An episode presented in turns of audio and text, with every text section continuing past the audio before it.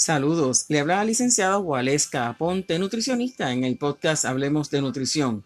En un nuevo episodio, gracias por el apoyo recibido y sobre todo eh, estamos hoy dialogando sobre un tema que hemos estado hablando en el último episodio.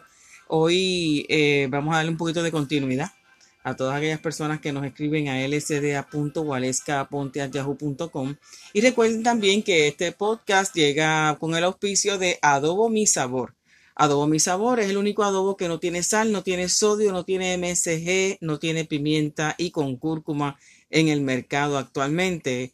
Una receta original de esta servidora que junto a Nutrition Group eh, hemos realizado este producto para el beneficio de todas las personas que quieran comer sabroso y saludable con adobo mi sabor, cero sal, mucho sabor. Lo pueden conseguir en www.adobomisaborpr.com.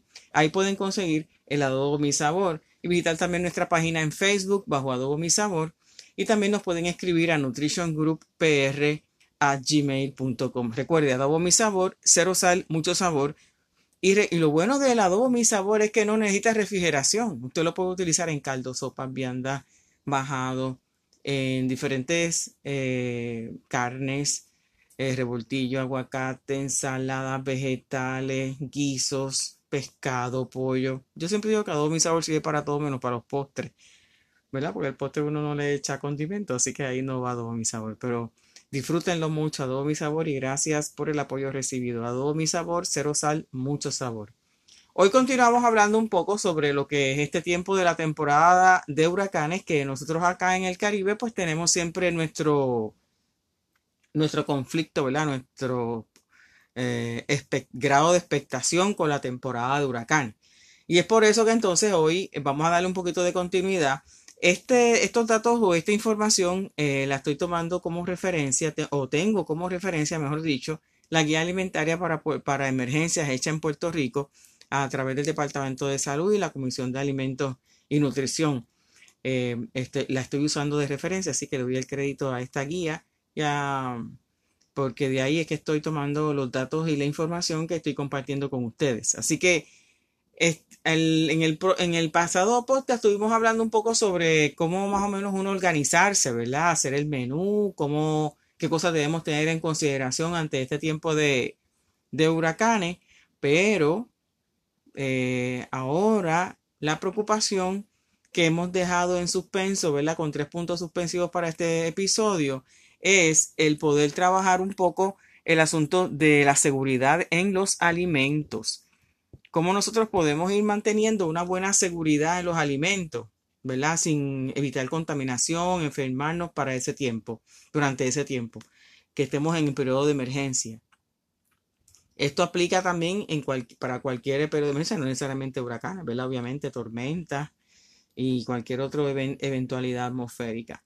Hay unos grupos de edad que son bien importantes que tenemos que considerar mantenerlos siempre seguros, que son los niños y, las personas de edad avanzada o viejos, como le queramos llamar. El, este grupo de edad, pues, depende más de nosotros, ¿verdad? O depende más de otras personas que, requieren una ayuda adicional. Eh, sus necesidades de agua, de alimentación, pues son, no, no, como quien dice, no esperan, ¿verdad? Hay que mantenerlas siempre ahí al tanto de lo que, de lo que está pasando para nosotros poderles proveer lo importante.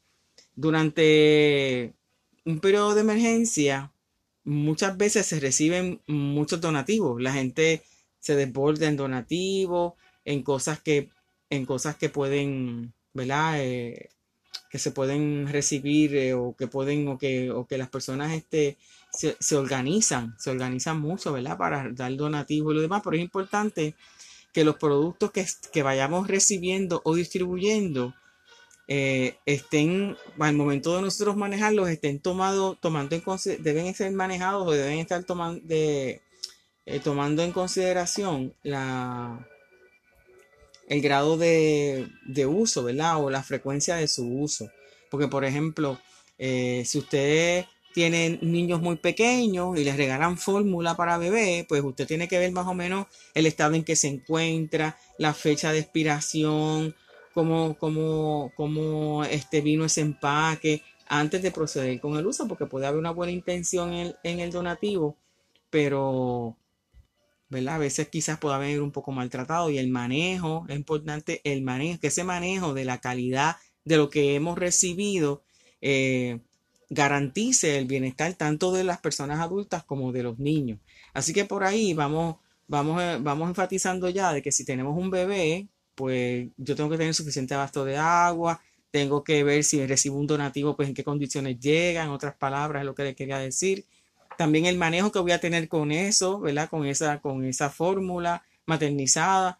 También otra cosa importante es que aquellos bebés que son lactados, la Organización Mundial de, la Salud reconoce la importancia de la lactancia como una intervención que salva vidas, sobre todo en el periodo de emergencia. La mejor forma de evitar la malnutrición y la mortalidad en infantes menores de un año y niños de corta edad es asegurar que la lactancia materna sea exclusiva durante los primeros seis meses de vida, ¿verdad? Eso, eso es bien importante. Y el niño que, es lactado, ¿verdad? Pues tiene unas defensas mucho más desarrolladas que, otro, que otros niños, ¿verdad? O niños que, no lo son. Eh, se sabe que la lactancia garantiza una inmunidad y se recomienda continuar esta práctica por lo menos hasta los 24 meses de, edad del niño. Entonces, en este tiempo de emergencia, en un tiempo de emergencia, pues la lactancia juega un rol muy, muy importante. Es importante siempre, ¿verdad? Que, que, que estar preparadas, las mujeres que lactan, estén preparadas también para este tiempo de, emergencia. Y si de casualidad han, han almacenado, tienen su banco de leche, pues es importante mantener entonces eh, unas temperaturas adecuadas de esa leche materna. Por ejemplo, si la leche materna usted se la acaba de extraer y puede estar en una temperatura de 77 grados Fahrenheit o hasta más frío, hasta 4 horas. Si la nevera pues está más o menos en 40 grados Fahrenheit, pues hasta 4 días. Si el congelador mm, grado, grado 0 grados Fahrenheit hasta 6 meses y un congelador profundo de menos de 4 de negativo 4 grados Fahrenheit o más frío puede durar hasta un año.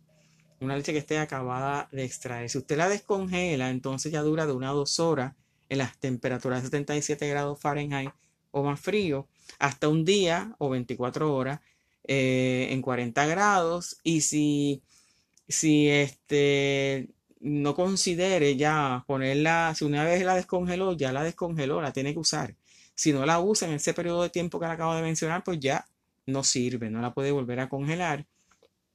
Y recuerde que los sobrantes de una toma, si el bebé terminó de tomar eh, la, leche, eh, no, debe haber, no, se debe de utilizar dentro de un periodo mayor de dos horas después de que el bebé la ha utilizado, ¿verdad? Así que también este periodo, en este periodo de emergencia es importante las, las personas desde los bebés hasta las personas adultos viejos. O sea que todo nuestro desarrollo, todo nuestro ciclo de vida tiene que estar bien atendido durante un periodo de emergencia y, las diferentes circunstancias. Es importante también tener en, consideración que durante, durante, este periodo de emergencia las, la alimentación de nuestros niños es, es, sumamente importante y que los niños hay que estarlo supervisando, ¿verdad? dependen del adulto. Eh, es importante proveerle su desayuno, su almuerzo, sus meriendas, servir las porciones adecuadas. Hay suplementos que vienen para niños, ¿verdad? Que pudieran ser utilizados en este periodo de emergencia como una alternativa en caso de que usted no tenga, eh, quiera garantizar una nutrición más allá de lo que usualmente usted le ofrece al niño y que es fácil de almacenaje, no necesitan refrigeración, y que puede prevenir también algunas deficiencias nutricionales durante ese periodo de emergencia. Así que puede ocultar en el mercado los diferentes suplementos que hay disponibles. También es importante que el niño vea que usted mantiene su alimentación, así que por eso eh, estar bien pendiente de que, de que usted también lo haga, ¿verdad? De que usted se nutra adecuadamente durante este periodo de emergencia que no solamente sea el que usted le provea unas cosas al niño, sino que él vea que también usted lo hace para usted mismo, eh, motivándolo que consuma, eh, que todos juntos puedan comer y consumir todo los grupos de alimentos en la medida que se pueda, eh, lavarse las manos antes, la manera de manipular los alimentos, promover algún tipo de actividad física, promover hábitos saludables dentro de lo que se pueda dentro de la emergencia, aunque sea, si no puede tres comidas, mire, por lo menos dos comidas, tratar de, que haya, ¿verdad? De todos los grupos de alimentos en la medida que, que sea posible siempre, ¿verdad? no descartarlo porque estamos en emergencia, vamos a comer cualquier cosa por ahí o comer lo que haya. Tratar de esforzarnos y organizarnos hacia eso, como yo les decía en el, en el episodio anterior. El, también podemos integrar a los niños en las actividades que se, que se realizan para, para, para, para comer, ¿verdad? Que ustedes, mira, vamos a preparar tal cosa, vamos a hacer tal cosa y así lo entretienen un poco en lo que, en lo que más o menos todo vuelve a, a la normalidad. Eh, es importante también que evitar cualquier alimento que pueda provocar algún atragantamiento con los niños más pequeños. Hay que estar bien pendiente a eso, ¿verdad? Y evitar cualquier medida de contagio para evitar vómitos, diarrea y todo eso. La hidratación sumamente importante en cualquier momento, en cualquier etapa de la vida, tanto jóvenes como eh, niños, adolescentes, eh, viejos, eso es bien importante. Eh, es importante también que si tenemos alguna, alguna, algún familiar, vecino o persona discapacitada con alguna condición médica especial, es importante que entonces nos preparemos, tengamos una preparación diferente para esas personas que tienen alguna necesidad especial, alguna discapacidad, lo que sea, que tengan o una necesidad de alimentación, de alimentación diferente, que usted lo considere durante su preparación para el periodo de emergencia. Así que es importante que un adulto, pues, una persona eh, ya mayor, eh, debe tener pues sus porciones de cereales, sus porciones de fruta, eh, tener también la consistencia de los alimentos que vamos a preparar, eh, vigilar lo que les hablaba en el podcast anterior de las etiquetas, ¿verdad? Vigilar que los alimentos no sean, eh, no, no proveerle demasiados embutidos o no proveérselos en la medida que se pueda, preparar entonces cosas con granos, ¿verdad? Alimentos, algunos alimentos con diferentes platos que conlleven, por ejemplo, los granos, que nos dan mucha, mucha variedad o legumbres. No, si si podemos este, trabajar pues lo de la leche baja en grasa, que habíamos hablado que viene en polvo. Y también podemos aprovechar la oportunidad y proveerles también eh, alimentos eh, o complementar su alimentación con algunos suplementos nutricionales que hay disponibles en el mercado. Eh, y proveerle sobre todo el, el proveerle una buena cantidad de agua y evitar las bebidas alcohólicas. Es importante porque la bebida alcohólica pues, puede traer aparte de algún problema social, puede también problemas de deshidratación o no es el momento tampoco para realizarlo.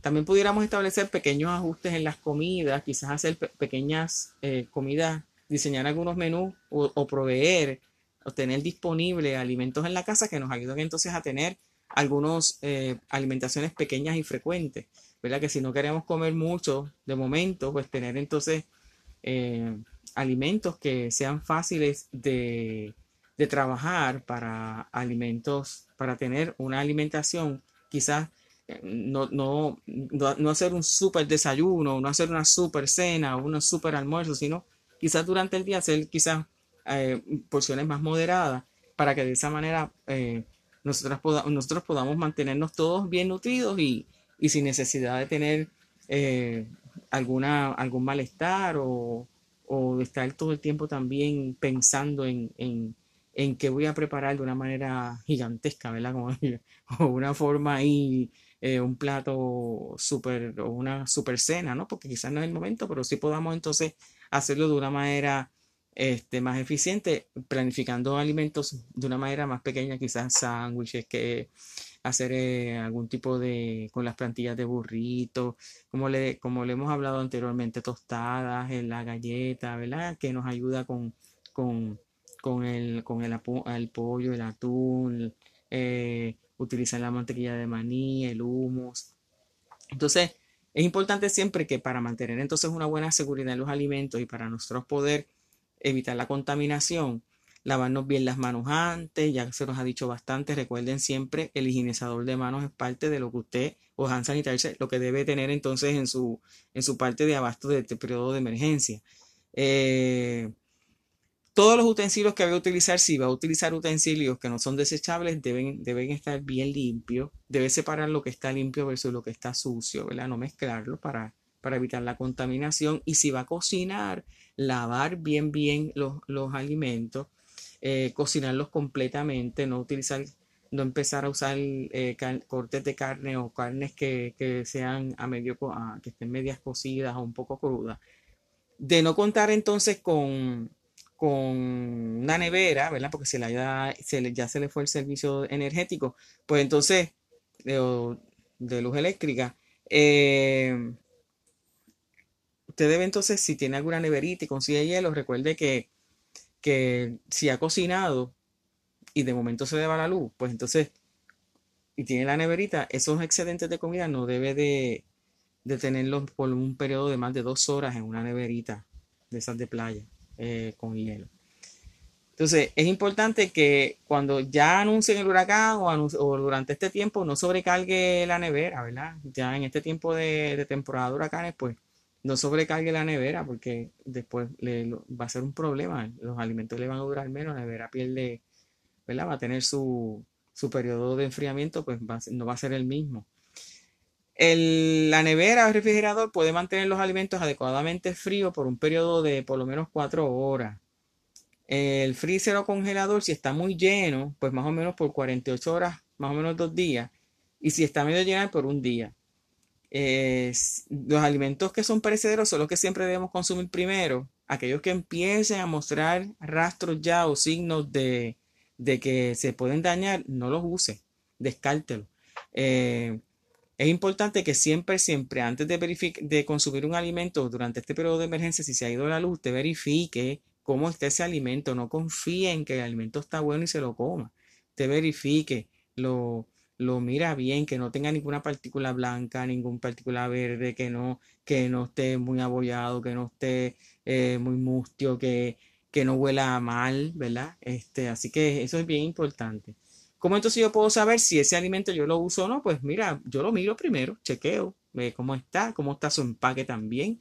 Si se ha mojado, si, eh, si para evitar eso, entonces, eh, por ejemplo, si usted tiene los alimentos almacenados en un lugar que pueda, pueda ser propenso a que le entre agua, pues entonces trate de utilizar, conseguir almacenar en envases que contengan una buena tapa, cierren herméticamente y que no, ¿verdad? no le entre agua, que son envases plásticos.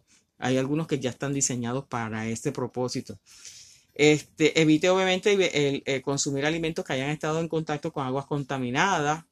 Verificar si los alimentos frescos, como les decía, están en mal estado, pues usted no los use. Siempre va a utilizar los alimentos frescos primero. Hemos dicho que durante el periodo de emergencia, trate de evitar entonces aquellos alimentos, eh, trate de consumir primero los alimentos frescos y luego entonces se va a los que son menos, menos frescos, ¿verdad?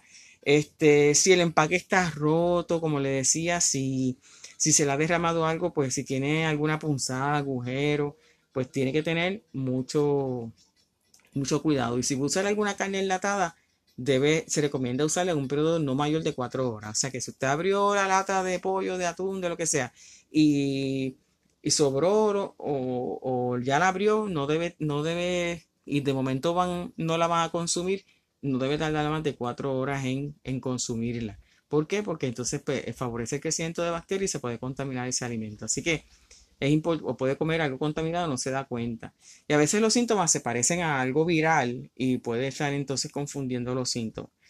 Así que es importante revisar los abastos que usted va, eh, que va teniendo durante este periodo. Es importante también que si, que si el, en el congelador ya ha tenido carne, si se empezaron a descongelar, y no la, no va a consumir inmediatamente, descártela. Eh, es importante también que el agua y las fórmulas maternizadas trate de mantenerlas en su envase. Si tiene bebés o niños pequeños, trate de mantenerlas en sus envases originales sin abrirlas, porque ahí tiene una fecha de, expiración o escríbale o de alguna forma rotule, no le quite las etiquetas, porque entonces después no va a saber la fecha de vencimiento. El, el vinagre blanco siempre lo debemos tener como una manera de prevención, ¿verdad? De, de contaminante, para ayudarnos en la, contaminación, porque el vinagre blanco nos resuelve mucho para limpiar su superficie, para mantener alejados un poco las bacterias y ¿verdad? la contaminación de nosotros, mantenerlo alejado. Puedo utilizarlo en partes iguales, ¿verdad? Si una taza de vino, una taza de agua, lo coloca en una botella y entonces eso le sirve como un atomizador o spray y entonces eso pues nos ayuda también para, para evitar la contaminación.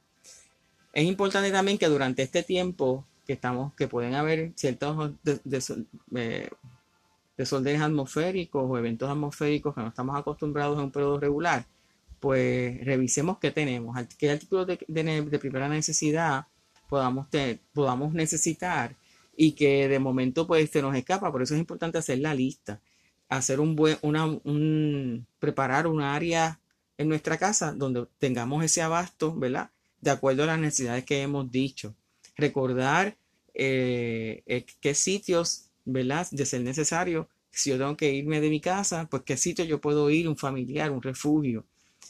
Tener dinero en efectivo, porque si se va la luz, pues tener dinero efectivo, eh, tener alimentos no perecederos, las fórmulas y comidas para infantes se aplica, el agua, suplementos nutricionales, lo que la del vinagre, este, cómo yo voy a preparar los alimentos, ¿verdad? Si tengo mi estufa de gas, si tengo lo que sea, cómo yo los voy a preparar para aprovechar los alimentos que tengo disponibles. Eh, también es importante considerar lo de alimentos eh, que sean fáciles de preparar, que ya lo hemos hablado. Y ahora en este tiempo de COVID-19, lo de las mascarillas, guantes, eh, tener el alcohol y un kit de primeros auxilios. Eso no lo debe de olvidar y las agencias pertinentes que nos puedan dar la mano a nivel gubernamental. Organizarnos en, los vecinos, ¿verdad? Identificar qué vecinos requieran un poco más de, ayuda en este tiempo. Y eso, eso nos, va, nos va a ayudar muchísimo a poder eh, también ser solidarios con las necesidades de los demás. Así que fíjense que se trata de un poco de organización, prepararnos en este tiempo, que no nos coja desprevenidos y sobre todo que podamos tener eh, dentro de todo, podamos tener una buena alimentación, evitando la contaminación, prevaleciendo entonces la seguridad con los alimentos, según le hemos, le hemos este, dialogado. Bueno, hasta aquí llegó el episodio de hoy. Vamos a seguir dialogando en próximos episodios sobre todo esto, qué alternativas adicionales podemos tener para continuar con una mejor alimentación. Y les habló entonces la licenciada Waleska Ponte. Nos escucharemos, mejor dicho, nos escucharemos pronto. Así que manténganse al tanto en el podcast Hablemos de Nutrición. Recuerde que Adobo Mis Sabores es el auspiciador de este podcast, así que www.adobomisaborpr.com y nos pueden escribir a lsda yahoo.com o nutritiongrouppr gmail.com. Muchas gracias, así que cuídense mucho.